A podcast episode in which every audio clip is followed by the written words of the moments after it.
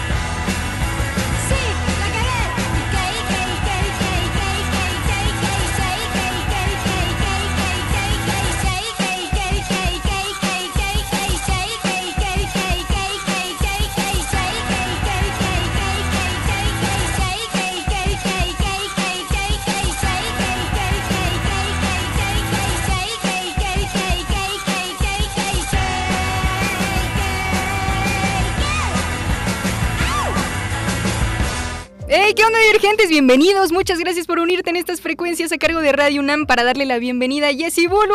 Ella es conocida como una de las representantes de la rebeldía femenina en México y algunas muchísimas partes del mundo. Jessie Bulbo, bienvenida a tu casa y es un gustazo que estés en Divergentes para que nos compartas tu visión a través de una gran trayectoria. ¿Cómo estás? Bien, gracias. Gracias Eso. por invitarme. Eso, a ver, ¿cuál dirías que fue el primer momento en el que te acercaste a la música? ¿Cuántos años tenías?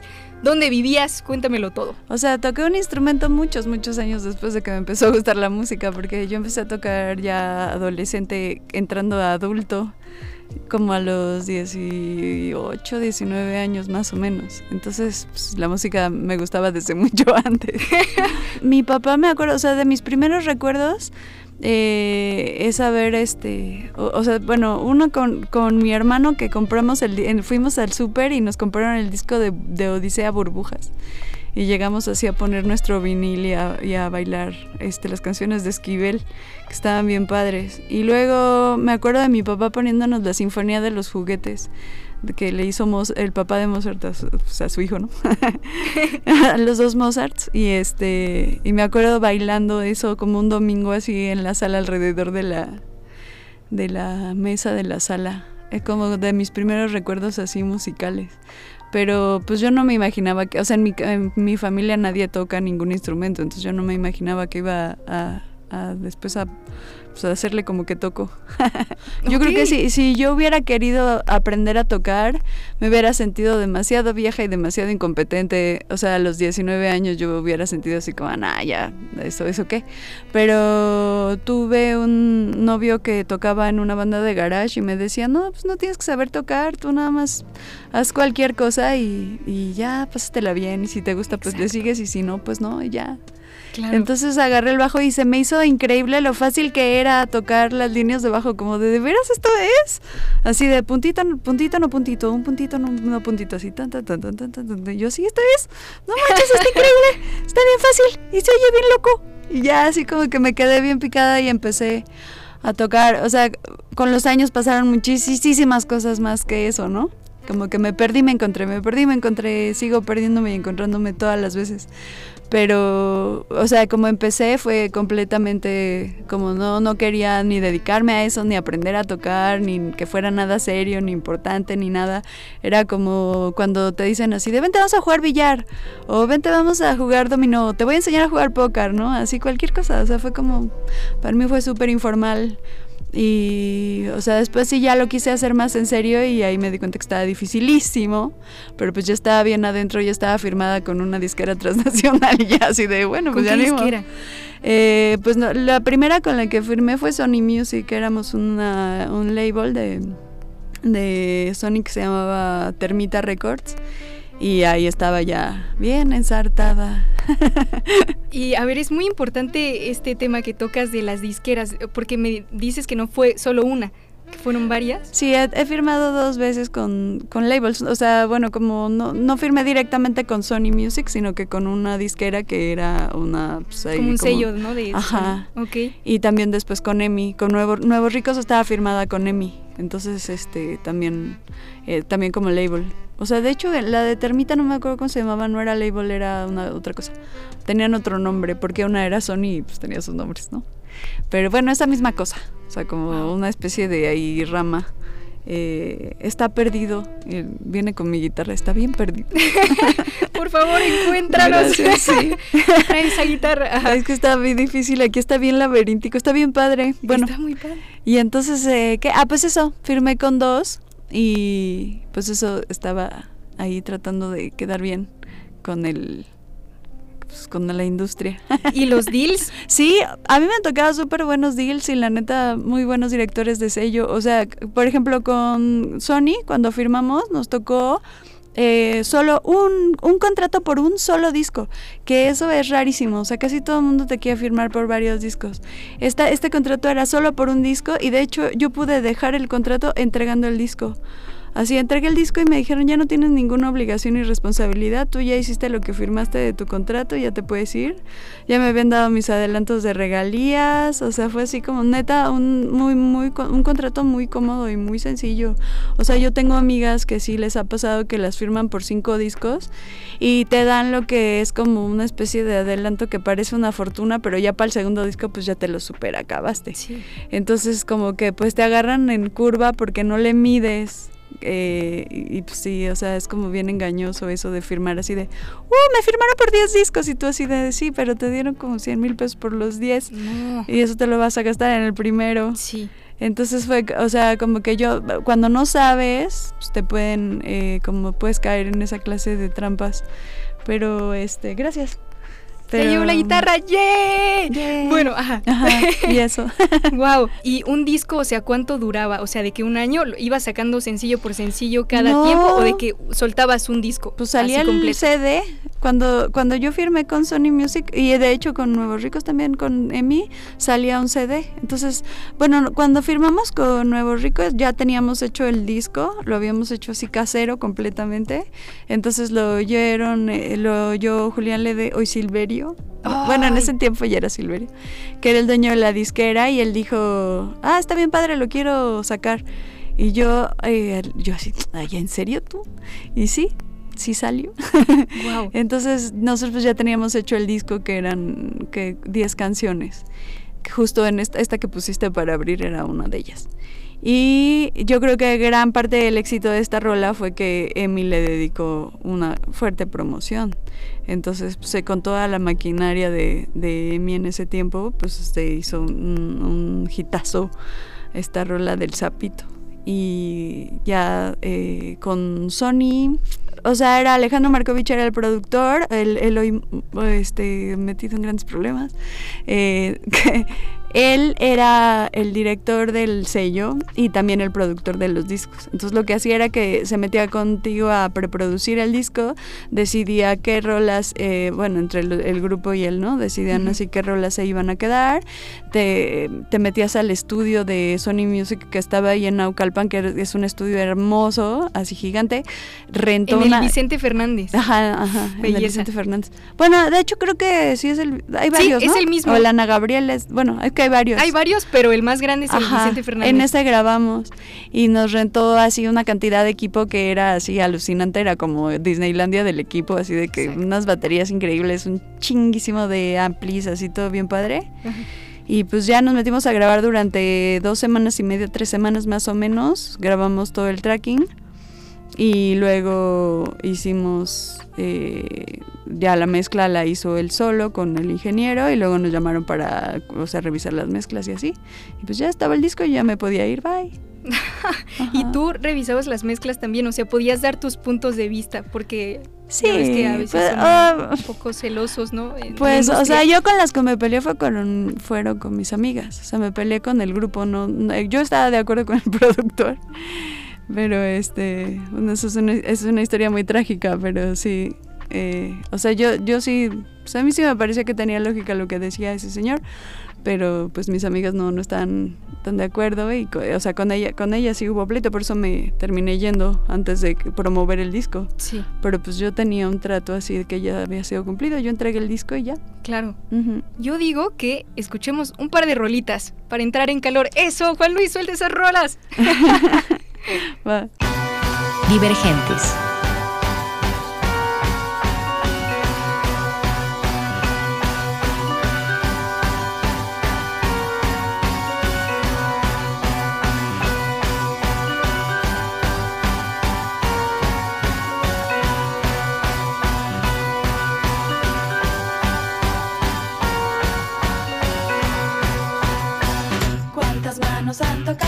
Las mismas que te han asesinado. ¿Cuántos ojos te han mirado a los ojos? Los mismos que al mirarme se han burlado. Las bardas mojadas de brandy de ron. Las piedras rozando tus senos. Las bardas mojadas de brandy de ron. Las piedras rozando tus senos. Mi muñequita de hule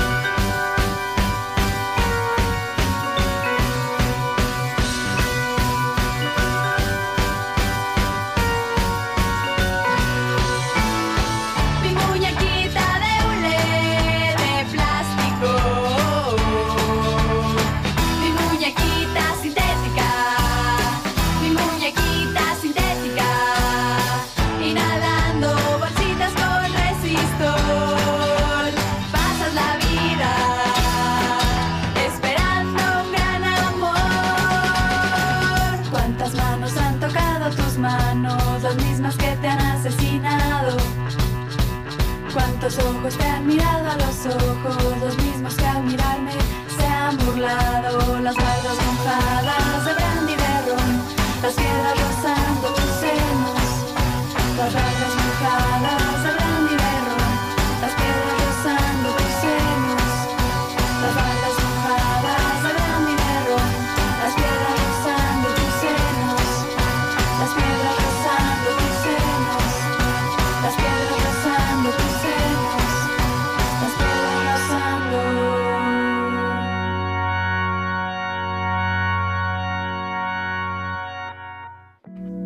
Divergentes, estamos con Jesse Bulbo. A ver, eh, yo así estábamos hablando super deep de industria, pero a ver, ¿cómo fue elegir este género para ti? Porque, a ver, también eh, fusionas también diferentes géneros, ¿no? Como el rock, el punk.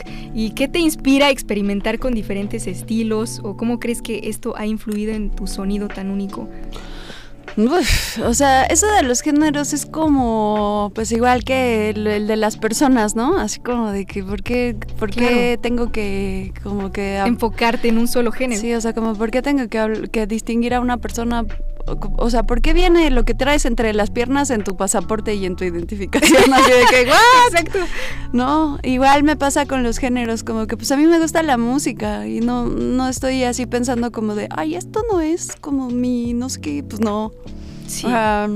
Igual como con la ropa, pues me pongo lo que me gusta, igual con la música toco lo que me gusta y la comida como lo que me gusta. Tengo mis pues cosas, ¿no? O sea, sí siento como tengo mi esta cosa de empatía animal y no quiero comer animalito porque bla bla bla. Pero no estoy pensando más que en ese tipo de, términos y lo- el- el gen- los géneros se me igual me aprietan. Entonces como que pues si oigo una rola que me gusta y yo pues, quiero ver qué, como, qué se siente hacer una así, la mayoría de las veces no me sale.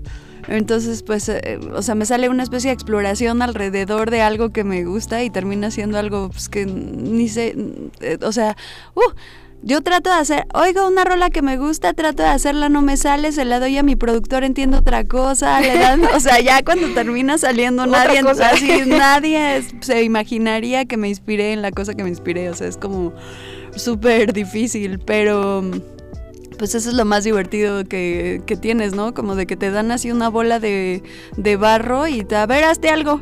Y ahí estás. Ay, ¿cómo se hace esto? Y ya después como de 5000 intentos dices, ah, no manches, por fin aprendí algo. Entonces, pues ha sido muy divertido el proceso de no saber nada a, ir descubriendo que, cómo se hace esta cosa. Y sobre todo de las personas que sí saben cómo son, este, o sea, cómo tienen el corazón y la mente tan abierta, ¿no? O sea, entre más, entre más eh, sabia y como, pues hasta virtuosa, yo digo, es el músico, más chido es con los que no sabemos, ¿no? Claro. O sea, como que yo he toca- toco con gente que de veras así fue a la escuela, estudió un chingo, sabe un montón de música y yo llego así con mis canciones todas deformes y como que se quedan, a ver otra vez, a ver otra vez.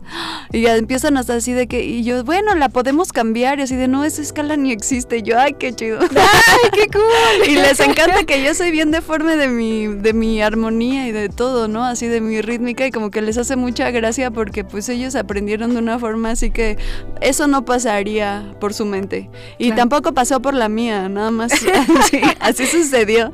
Y les gusta mucho que, que me pasa eso. Entonces para mí ha sido el descubrimiento de- del corazón de las personas.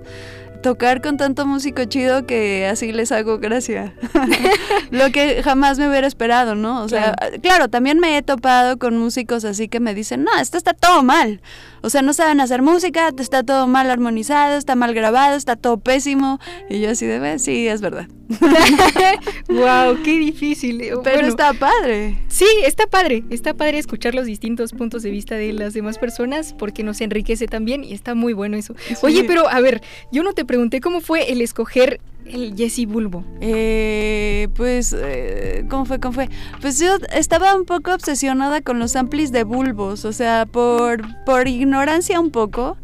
Eh, porque, pues, o sea, cuando empecé a tocar como no sabía de música, empecé, me pegué al género como de una forma, o sea, por los juguetes, empecé por los juguetes, así quería un ampli de bulbos, una guitarra de Fender de los 60s, quería la ropa sesentera, quería tocar a gogo, o sea, como que esa era mi tirada, ¿no?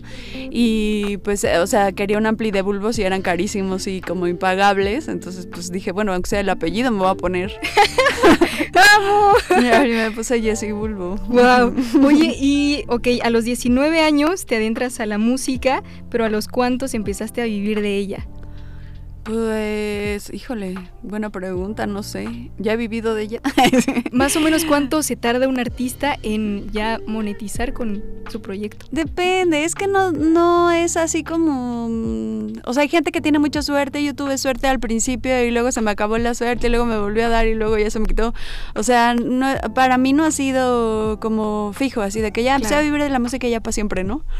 O sea, he tenido muchos altibajos y, o sea, lo, lo más padre de, del negocio de la música es que, te- o sea, pasan muchas cosas gratis, ¿no? Así viajas a lugares bien padres y además te pagan y te pasean y conoces así, no, no vas a turistear, sino que te llevan a, a los lugares más padres donde va la gente más padre de todas las ciudades.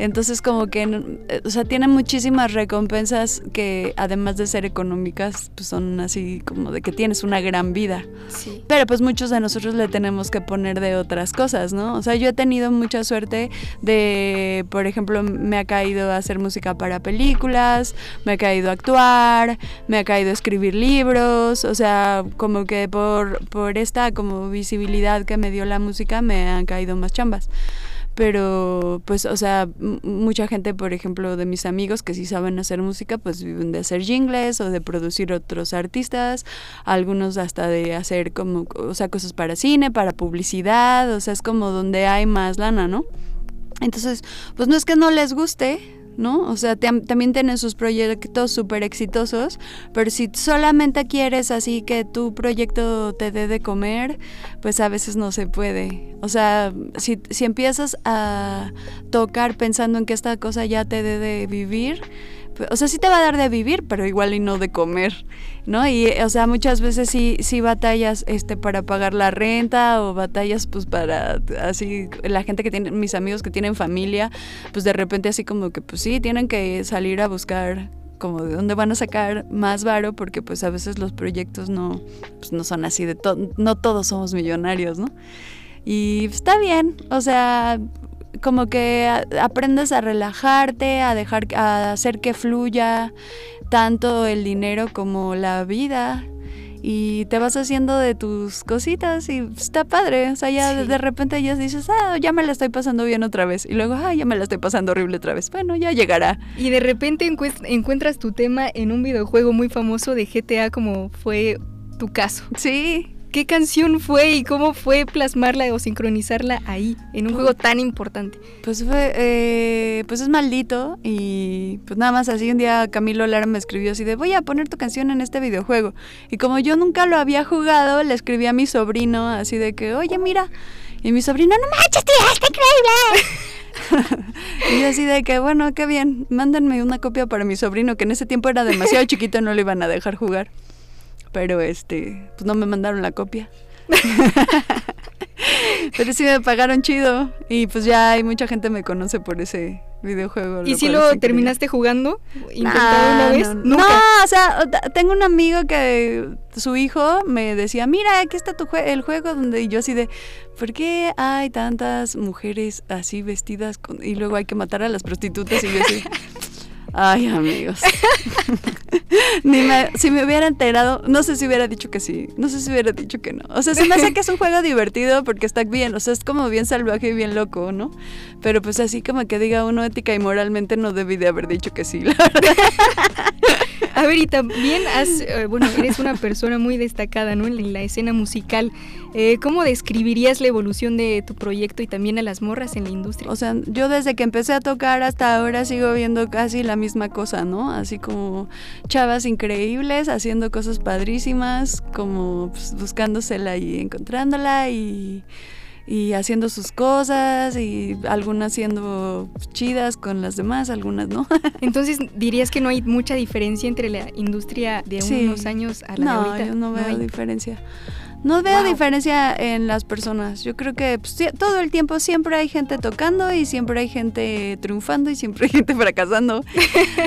Eso pasa todo el tiempo, no veo diferencia. Lo que sí cambia, pues es como el sostén, eh, o sea, el, el soporte técnico, ¿no? Así de que mm, eran CDs y luego ya eran CDs pirata, bueno, eran este viniles y cassettes y CDs piratas y luego este USBs y luego ahora ya que plataformas y pues a ver qué sigue, ¿no?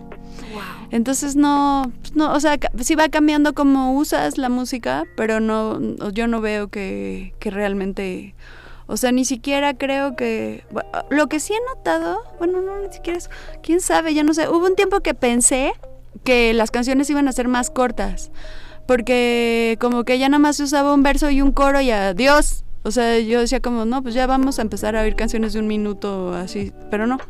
Aparentemente seguimos oyendo canciones de tres minutos más o menos todos. La misma armonía, el- los mismos, o sea, canciones tonales en cuatro cuartos, aparentemente va para mucho tiempo más. Eso. Eh, que pues eso se me hace un poco, bueno, por ejemplo, el reggaetón vino a cambiar eso un poco, pero a la banda no le gustó.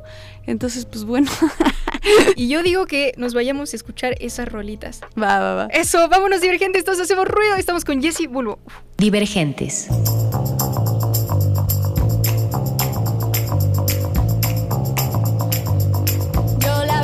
No me ocupo de nada. No le hago la lucha a nada, porque para mí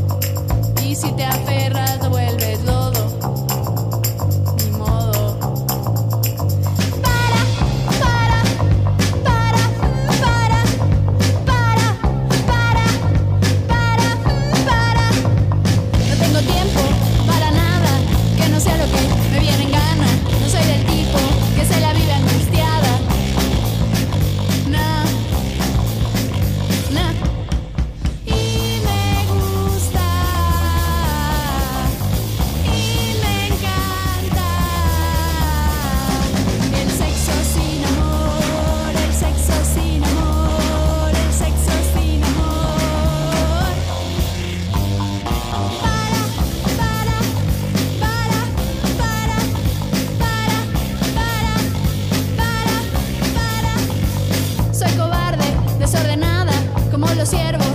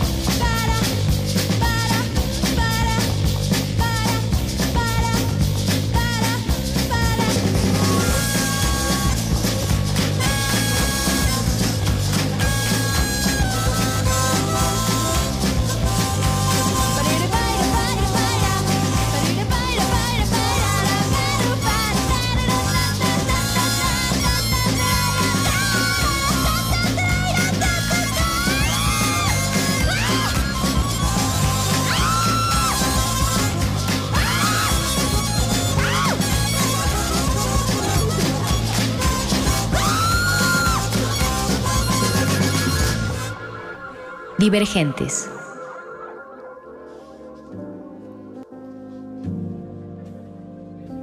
Bulbo está en Divergentes. A ver, cuéntame de los procesos de tus canciones. Ahorita estamos escuchando una canción muy importante y me, me dijiste como de esa rola, esa rola, o sea, pasó algo con esa rola. Cuéntamelo todo. es que ese disco me acuerdo haber sufrido mucho. Yo, yo la pasaba horrible grabando vocales porque no sabía cantar y no les entendía a mis maestros de canto. Así como que la, la forma de enseñar canto que me tocó a mí hasta hace muy poco era que te tocaban una nota y tú la tenías que imitar. Entonces, pues yo a veces la daba y a veces no y no sabía por qué. Así no sabía qué había hecho cuando sí la daba y no sabía qué había hecho cuando no. Entonces como que me decían otra vez y otra vez, otra vez y yo así de, pero ¿qué? ¿Buscando qué? ¿Haciendo qué? O sea, ¿qué? Y para mí era como muy complicado porque yo tengo oído de artillero, entonces no entendía ni siquiera si estaba afinando o no. Después con los, o sea, después como estudiando un poco más, eh, aprendí que lo que también estaba haciendo era que estaba sacando la voz de una forma que yo casi que me tapaba los oídos con, con mi colocación. Entonces, aparte de todo, me oía, me dejaba de oír. O sea, como si mal, pésimo, pésimo. Entonces, me, para mí grabar vocales era una pesadilla. Y me acuerdo de este disco, El Saga Mama, que aparte es mi disco más exitoso no manches cómo sufrí grabando las vocales, porque Martín entraba y me decía, mira, le tienes que hacer así, y me cantaba la rola afinada, y yo decía, pues sí, güey, ya sé, ¿no? O sea, Martín era el ingeniero, Martín... Es nuestro productor, Martín Tulín, que ahora me enteré que ya grabó Radiohead y toda la cosa wow. Una cosa, una estrella. Eminencia, qué y, y él era nuestro productor y entraba, te digo, a la cabina y me decía, mira, vas y me le enseñaba, y yo decía, pues sí, ya sé que vas y nada más no me sale, ¿no? es como si estás bailando y entran y te hacen así tres piruetas así seguidas y un salto en el aire y así de pues ahora vas y yo sí, ajá, sí, ya sé que así va, pero pues no, no me salen. Y entonces sufría mucho, mucho grabando vocales y cantando, así mucho tiempo me la pasé muy mal y yo creo que el público pobrecito también a veces. No, para nada, está increíble. Hubo días que sí veía gente sufriendo. Y, luego había banda que sí me decía en las redes sociales así de cantas horrible y yo ya sé, güey, lo odio, o sea, no sabes cómo estoy tratando de no hacerlo, pero es muy pinche difícil y no me sale. Pero ya ahorita ya, ya estoy muy, o sea, sí, ya encontré un maestro que le entendí, ya me la paso mucho mejor y no manches, le voy a poner un altar así, de veras, porque Ay, qué difícil. Y en ese disco la sufrí mucho. Y ahora, hablando de discos, nos presentas un nuevo disco. Pues estamos terminando nuestro quinto que es que álbum, porque ahora sí hemos sacado puros sencillos. Ya, está, ya sacamos el, de nuestra canción número 12 de, de esos sencillos, de sencillos sueltos. Entonces ahora ya le podríamos llamar un álbum. Pero pues como no estamos haciendo discos físicos, pues como que decimos, ay, sí, ya el disco, pero pues o sea, esto ya no es no sé cómo se hace eso ya. Y además lo agradezco porque como a mí ni me gustan las cosas, entonces pues qué bueno que ya no hay cosas, ¿no? que ya no tengo que andar cargando con una caja de discos, qué horror. Este, entonces pues como que para mí no es un drama, pero lo que sí está divertido es estarle buscando el nombre al disco porque cada semana tenemos uno diferente. Esta se llama esta semana se llama Marshmallow el disco. Entonces, este, pues ya la semana que entra ya les digo cómo se llamará. y pues ya, nada más ahí tenemos. entre, estrenamos Rola el 22 de septiembre pasado. Eh, una que se llama Cayendo en el Vacío. Y hoy, la, hoy subimos una versión en vivo a, a las redes sociales. Y pues ahí andan las rolas, dando su rol, haciendo su vida. ¿Cómo estás en redes sociales? En Instagram estoy Jessie Bulbo SME, Salud Mental y Emocional, que es ahora mi tema, que me siento acá la promotora. Y luego en TikTok también, Jessie Bulbo SME. Y en Twitter estoy Jessie Bulbo nada más. Y ahí me pueden encontrar echando relajo. Ay, me encanta, me encanta tu esencia. Y también, a ver, nos vas a presentar algo en el Museo del Chopo. El 30, o sea, que es el sábado ya. Sí, ya. Este sábado, eh, con las decapitadas, en Viva la Chopa, en el Foro, del, dinosaurio. Ajá. Y estoy eh, muy emocionada. Preparamos algo especial para este show. Y sí, yo estoy, no sé, muy feliz, demasiado feliz, la verdad. Hoy sí estoy muy feliz. Tuve unas semanas así de que dije, ay, no voy a acabar porque me metí en esto, estoy muy mal. Pero ya esta semana ya que le vi así de sí voy a acabar. Y hoy que hice la prueba, así fuimos al foro, hicimos la prueba y se ve padre. Y yo así, ay, no manches. ¡Uh! ¿Nos Yes, puedes dar un spoiler? yes. ¿Prueba de qué? ¿Prueba de qué? Pues, o sea, va, es un, va a ser un espectáculo como el de Chichen Itza, ¿verdad? Así de que de luz y sonido. Eso. este, pues dan unas ahí cosas, una, una locura de, pues como- no, es una loquera, más que una locura. Una loquera ahí de, pues de que voy a poner a mis amigos a hacer ridiculeces porque pues ni modo, a eso les vi cara. y este, y pues vamos a tocar un set ahí todo locochón. Porque, o sea, justo quiero aprovechar que la banda va a estar sentada para tocar las rolas que no siempre to- podemos tocar en vivo. Porque pues quieres poner a la banda a bailotear y esta vez los queremos poner a viajarse. Entonces como que queremos hacer un espectáculo así de como canciones muy texturosas y cosas así como que sean de viajarse cosas. Entonces como que pusimos, vamos a poner unas lucecitas locas y a tocar canciones acá, loquis. Y estamos muy emocionados, la neta, con este show. Y justo me enseñaste la prueba de luces y se ve increíble. Estoy en la terraza así de no inventes, Jessie. Ah, pero qué cool. Oye, y aparte del foro Ajá. del dinosaurio, ¿qué? ¿Hasta dónde te ha llevado la música? Uh, pues a muchos lados, o sea, de que de- hemos tocado en, en de todo un poco y, y de las cosas más simpáticas de la vida, o sea, uno de nuestros toquines inolvidables que creo que cada entrevista hablo de él es así cuando fuimos a tocar a CCH Vallejo, estaban fumigando, no había, no había equipo, tocamos todos conectados a la consola, este, así pusieron un garrafón con gaffer amarrado a una silla en vez de bombo de la batería y el, en vez de platos agarraron unos stands para leer este, partituras y todo así como improvisadísimo y estábamos todos fumigados y los chamacos así muertos de risa porque era la cosa más extraña de la tierra y fue, no manches, así, amamos este toquín tanto demasiado. ¡Wow! Estuvo muy simpático. Y este, y pues bueno, o sea, de las tocadas así en el extranjero, que también ha habido unas así de guarale, que laca.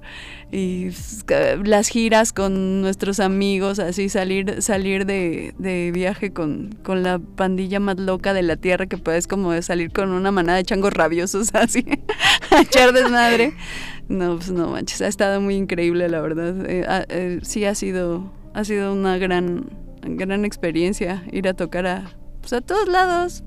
A donde sea que llegas hay algo simpático, ¿no? Claro. Siempre, siempre pasa algo padre. Y la verdad es que me encantaría que nos pongas a viajar nuestras mentes con esos acordes. ¿Es posible? Sí, toquemos ¡Yay! algo. Toquemos algo totalmente en vivo. Venga, Jessie. O sea, yo no toco la guitarra casi nunca y es una cosa que neta trato de no hacer porque es dificilísima la pinche guitarra. Tiene demasiadas cuerdas y hay que poner muchos dedos a trabajar. Entonces, este, pues lamento lo que va a suceder, pero pues ya me embarcaron aquí, ya lo voy a hacer. Ay, Diosito santo.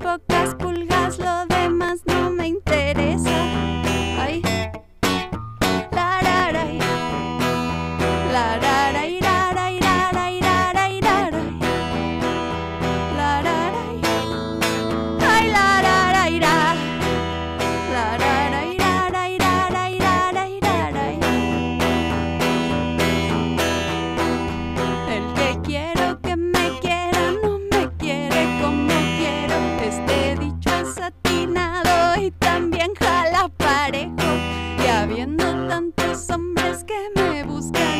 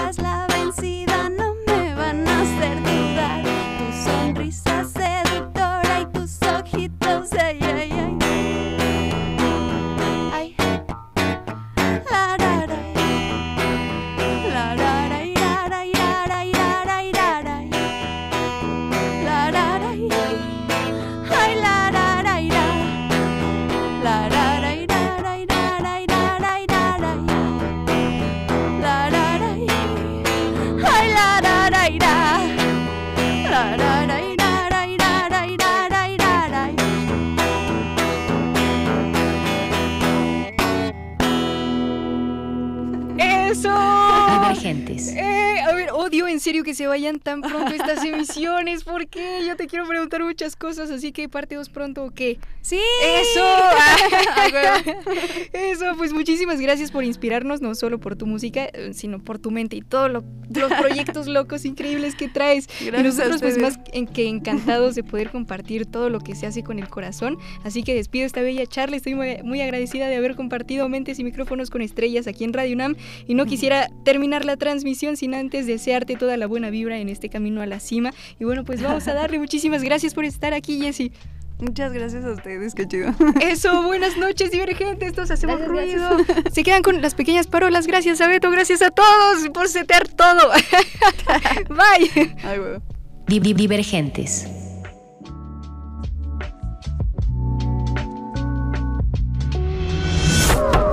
A veces el silencio es necesario, pero otras es obligado. Es obligado. Que eso no te detenga. Luego le vuelves a subir.